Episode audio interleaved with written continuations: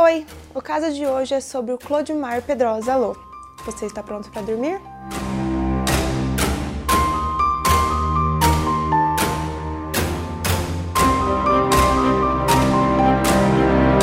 Bom, esse caso, como o maníaco da torre, que eu contei no episódio anterior, também aconteceu aqui na cidade de Maringá, no Paraná, há muito tempo atrás. Clodimar Pedrosa Lô Clodimar era um garoto de 15 anos que veio do Ceará para morar em Maringá por volta de 1960, na casa do seu tio, Oésio. Quando ele chegou em Maringá, ele conseguiu um emprego num hotel chamado Palace Hotel, um dos hotéis bem grandes da cidade. O Palace era gerenciado, na época, pelo Atílio Farris. O caso no dia 23 de novembro de 1967, uma quinta-feira, o Clodimar foi para o seu trabalho normalmente e começou seu turno. Às quatro da tarde, Antônio Forte, um hóspede residente do Palace, deu entrada no hotel. Ele assinou o livro de hóspedes e o Clodimar deu a chave do quarto 55 para ele. Antes de subir para o hotel, o Antônio ele abriu uma pasta e conferiu 340 cruzeiros novos que estavam enrolados num elastiquinho dentro de um saquinho. O hóspede então subiu e deu uma cochiladinha. Mais ou menos umas 5 horas da tarde, Antônio acordou, tomou um banho, se trocou e conferiu novamente o dinheiro para ter certeza que estava lá. Depois ele saiu para num bar próximo ao hotel para tomar um café. Ele queria pegar um livro então ele retornou para o hotel para poder encontrar esse livro. O livro estava na mesma pasta onde o dinheiro estava. Então, no momento que ele foi ao encontro do livro, ele percebeu que os 340 cruzeiros novos não estavam mais ali. Antônio, para procurar o dinheiro, bateu no quarto 57. Quem atendeu ele foi Luiz Carlos Dias Prado. O Luiz disse para ele que viu Clodimar sair do quarto 55 e ir para o 56 para realizar a limpeza. Foi então que o Antônio chamou o gerente, Atílio Farres, para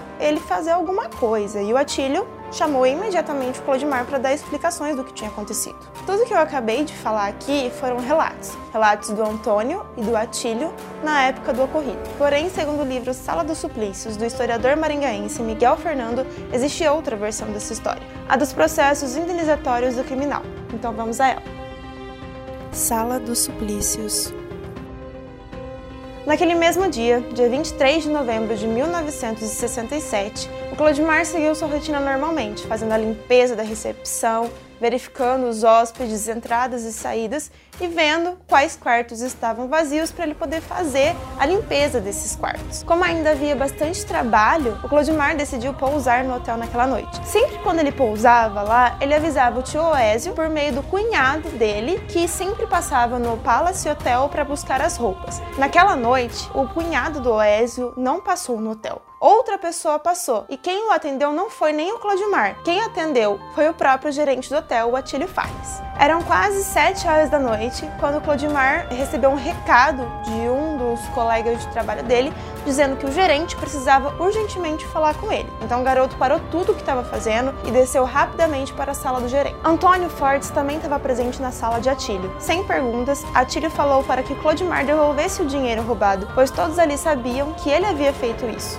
O Clodimar alegou que não sabia de dinheiro nenhum e falou que foi sim ao quarto 55, mas como ele viu que ainda tinha hóspedes, não realizou a limpeza. Mas isso nada adiantou. Atílio ligou imediatamente para a polícia. Três policiais a paisana chegaram no hotel e decidiram levar o Clodimar Pedrosa Lô direto para a delegacia. No caminho, dentro de um Jeep 28, Clodimar foi agredido com chutes e socos pelos policiais. As torturas da polícia.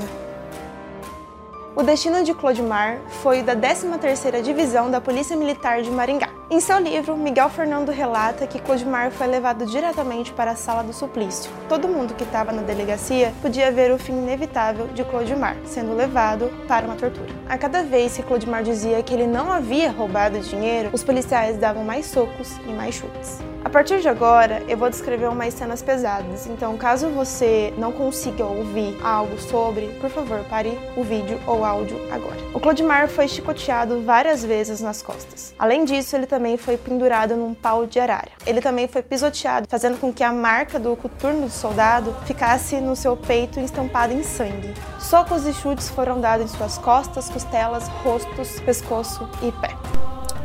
O Clodimar sofreu muito mais nas mãos dos dois policiais. As torturas foram muito além do que descrevi por aqui, mas não achei necessário continuar exemplificando-as.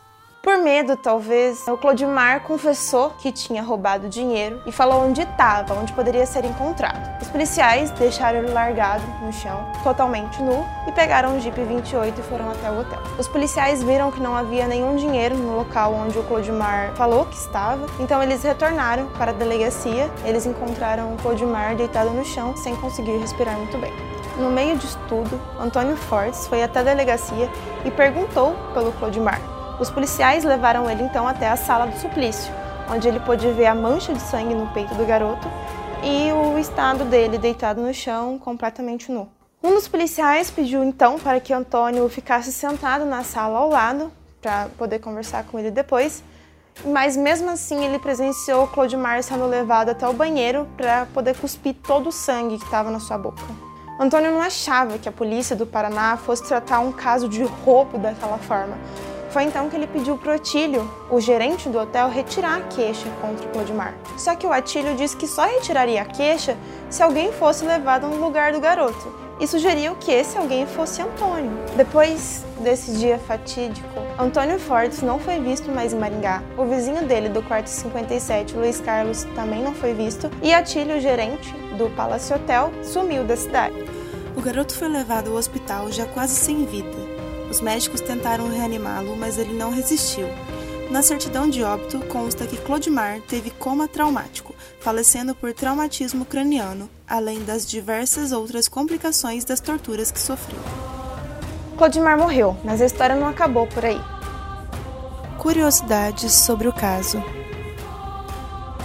O pai de Clodimar veio do Ceará para vingar a morte do filho. Apesar de Atílio Varres ter sumido naquele período, o pai de Clodimar o achou e o matou.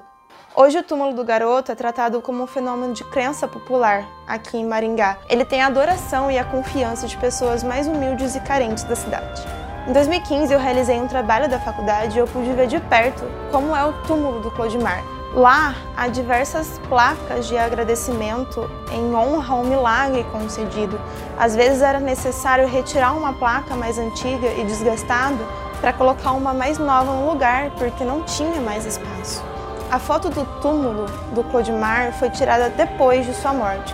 Os olhos estão escuros e inchados e o seu rosto cheio de hematomas. O Clodimar ainda é tratado como um garoto milagroso aqui na cidade de Maringá. Quem quiser e quem tiver a oportunidade de visitar o seu túmulo pode ir lá no cemitério municipal da cidade, que fica ao lado do Teatro Reviver. Todos os dados que eu falei aqui foram tirados do livro Sala do Suplício, como eu disse anteriormente, que é do ex-secretário de Cultura de Maringá, Miguel Fernando. Quem quiser comprar o livro pode entrar na página do Facebook Maringá Histórica e me mandar uma mensagem para lá, ok? Siga o Spotify e compartilhe com seus amigos o podcast para disseminar essa história. Muito obrigada e até o próximo episódio.